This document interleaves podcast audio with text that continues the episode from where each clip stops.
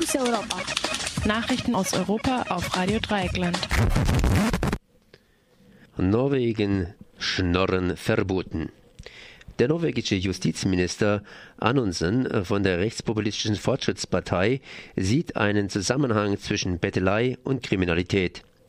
Deshalb soll landesweit ab 2015 ein Bettelverbot auf öffentlichen Plätzen gelten. So will es die Regierungskoalition von Rechtspopulisten und Rechtskonservativen.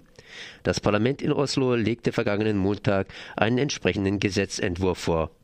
Die Kommunen können bereits ab diesem Sommer das Betteln untersagen. Bei Verstößen drohen Geldbußen und bis zu drei Monaten Gefängnis. Die linke Opposition verglich die Initiative mit dem Einwanderungsverbot für Jüdinnen und Juden vor 200 Jahren. Nur würden diese Vorschlag vor allem Sinti und Roma treffen, so die Kritik.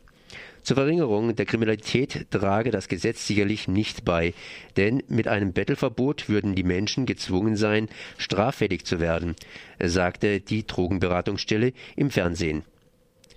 Auch in der katalanischen Gemeinde Tarragona werden derzeit ähnliche rechtspopulistische Töne angeschlagen.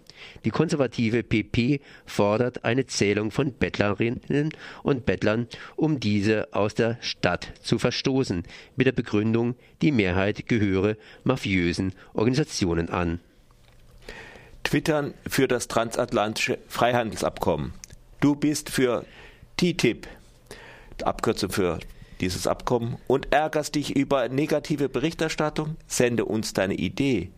Und wir unterstützen dich. Mit diesem Tweet wollten Diplomaten der US-Botschaft in Berlin letzten Freitag nach eigenen Angaben eine öffentliche Debatte jenseits berühmten, des berühmten Chlorhuhns anstoßen und versprachen finanzielle Zuwendungen von 5.000 bis 20.000 US-Dollar für Pro-TTIP-Kampagnen von gemeinnützigen und Nichtregierungsorganisationen sowie akademischen Institutionen.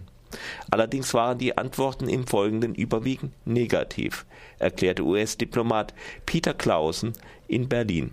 Gegnerinnen und Gegner konterten, der US-Regierung fehle es wohl an innovativen Ideen, dass sie auf solche Propagandamaßnahmen zurückgreifen müsste.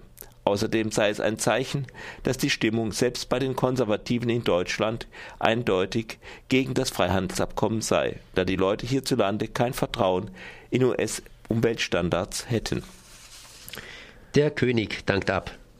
Zur heutigen Krönung von Felipe, jetzt wird es etwas länger, Juan Pablo y Alfonso de Todos los Santos de Bourbon y Grecia oder so ähnlich. Fürst von Assurien und Gerona hat das oberste Gerichtshof in Madrid jegliche Versammlungen verboten. Die Bürgermeisterin rief infolgedessen Republikaner und Republikanerinnen dazu auf, öffentlich und friedlich die Trikolore zu zeigen, die rot-gelb-violette Flagge der zweiten spanischen äh, Republik von 1931 bis 1939.